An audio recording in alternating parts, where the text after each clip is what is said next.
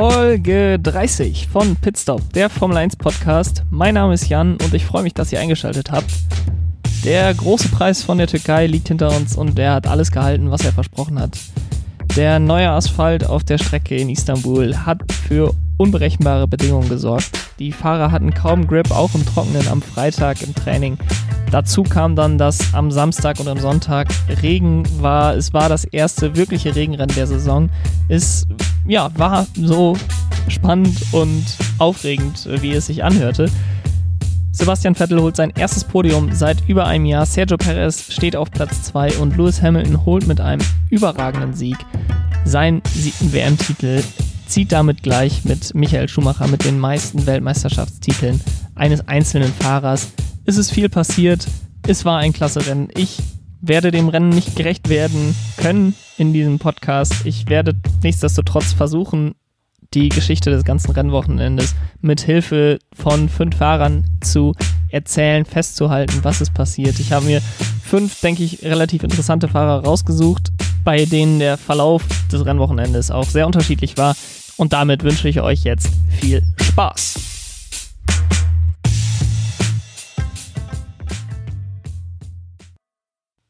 Lance Stroll. Seit seinem Ausscheiden von Platz 4 in Mugello hat Lance Stroll eine ziemlich schwierige Zeit hinter sich. Am Nürburgring ist er kurzfristig ausgefallen, in Portimao verursachte er einen Crash, der später zu seinem Ausscheiden führte und in Imola lieferte er wahrscheinlich seine schlechteste individuelle Leistung seiner Karriere ab. Sein Start in dieses Wochenende lief dabei, muss man sagen, in eine ähnliche Richtung. P13 im ersten Training, P9 im zweiten Training. Sie zeigten damit, dass sie bei rutschiger, zwar trockener, aber immer noch rutschiger Strecke auch dieses Wochenende nicht unbedingt mit ihnen zu rechnen ist, insbesondere mit Lance Joel.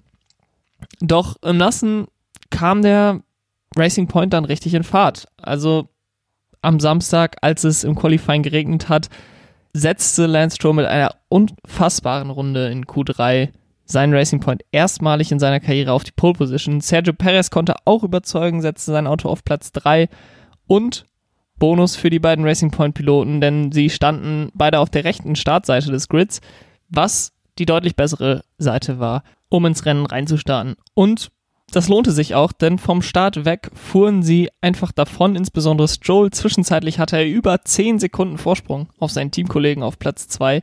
Doch als die Strecke dann nach und nach trockener wurde, das ganze Feld auf die Intermediate-Reifen umstellte, verlor Racing Point auch so ein bisschen die Dominanz, die sie im Nassen sonst hatten. Zwar führte Stroll das Rennen aufgrund seines herausgefahrenen Vorsprungs noch einige Zeit an, aber er musste immer mehr einbüßen und als er dann zum zweiten Mal in die Box kam, fiel er zunächst auf Platz 4 zurück und wurde dann nach und nach durchgereicht. Seine Reifen fingen sofort an, äh, Graining zu haben.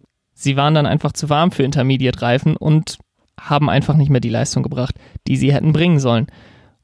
Er fiel dann insgesamt auf Platz 9 zurück, was natürlich nach einem Start von der Pole Position und so einer langen Führung im Rennen ein ziemlich enttäuschendes Rennen war. Es war offensichtlich, dass der Racing Point an diesem Wochenende unter schweren Bedingungen am besten die Temperatur in den Reifen bekommen hat.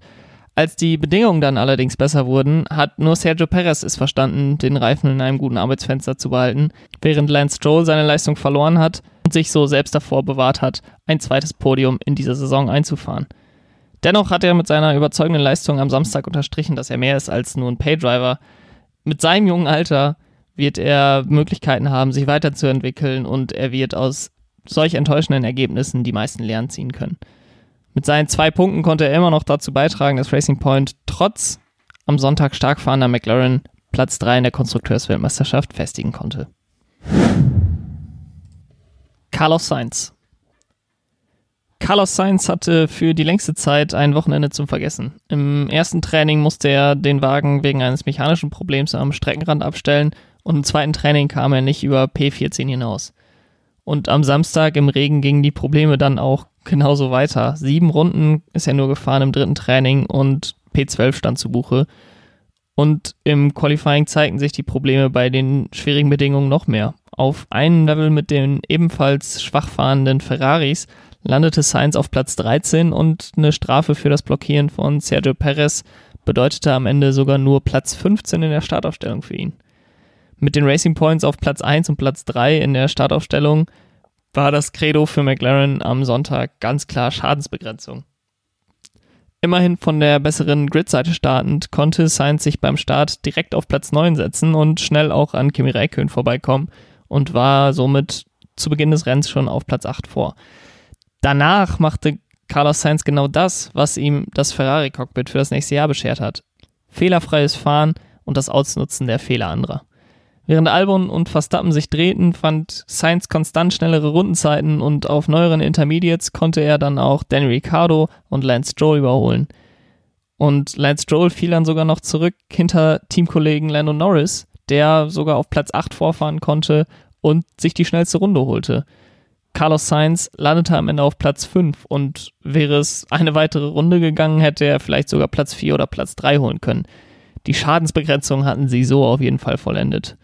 Racing Point holte mit dem zweiten Platz von Sergio Perez am Ende dann doch fünf Punkte mehr als McLaren. Allerdings ist dieser Abstand sehr gut aushaltbar und hätte deutlich größer sein können. Und gleichzeitig konnte man gegenüber Renault auch ganze neun Punkte gut machen, da Danny Ricciardo als einziger der beiden Renault-Fahrer nur einen einzigen Punkt holte.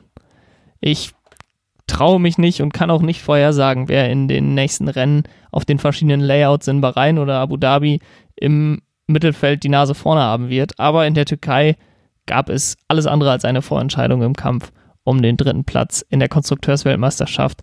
Und das ist sicherlich der spannendste Kampf, den wir noch vor uns haben. Charles Leclerc.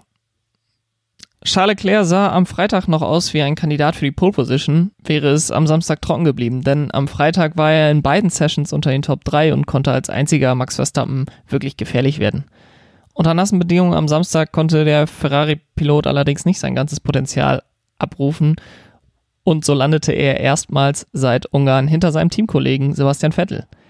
Durch seinen Start auf Platz 12 hatte er auch noch das Pech, auf der schlechteren Gridseite starten zu müssen. Er fiel zunächst zurück und hing dann hinter langsameren Autos fest. Um diesen zu entkommen, holte man ihn schon sehr, sehr früh in die Box. Er war der erste Fahrer, der an die Box gekommen ist, um sich die Intermediates zu holen. Dadurch hatte Charles Leclerc nicht nur bessere Pace als die Autos um ihn herum, sondern hatte, nachdem alle Fahrer sich neue Reifen geholt hatten, eine ziemlich große Lücke vor sich, die ihm erlaubte, seine eigene Pace zu fahren und so in eine Position zu kommen, aus der er auch noch in die vorderen Gefilde vorfahren könnte.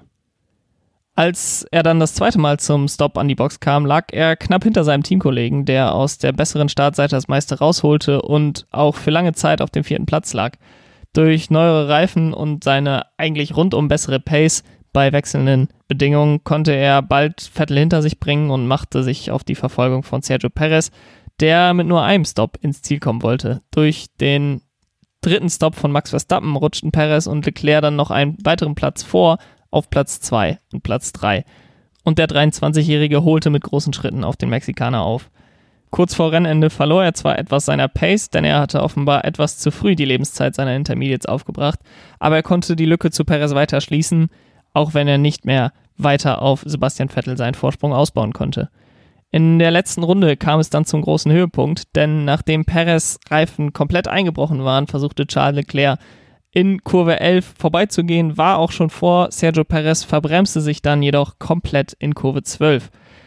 Er schoss über das Ziel hinaus, fuhr bis in die Auslaufzone raus und verlierte nicht nur seinen zweiten Platz, den er sich erfahren hatte, sondern auch den dritten Platz, den Sebastian Vettel sich schnappte, denn dieser nutzte den Fahrfehler und holt so sein erstes Podium der Saison.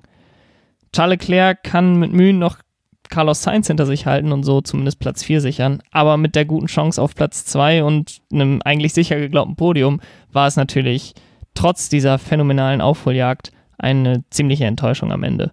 Nichtsdestotrotz stehen bei Ferrari nach diesem Wochenende 27 neue Punkte und das beste Saisonergebnis auf der Habenseite sollte man diese Entwicklung auch in den nächsten Jahren fortsetzen und den Motor wieder konkurrenzfähig machen können, ist mit Ferrari sicherlich häufiger in diesen Gefilden zu rechnen.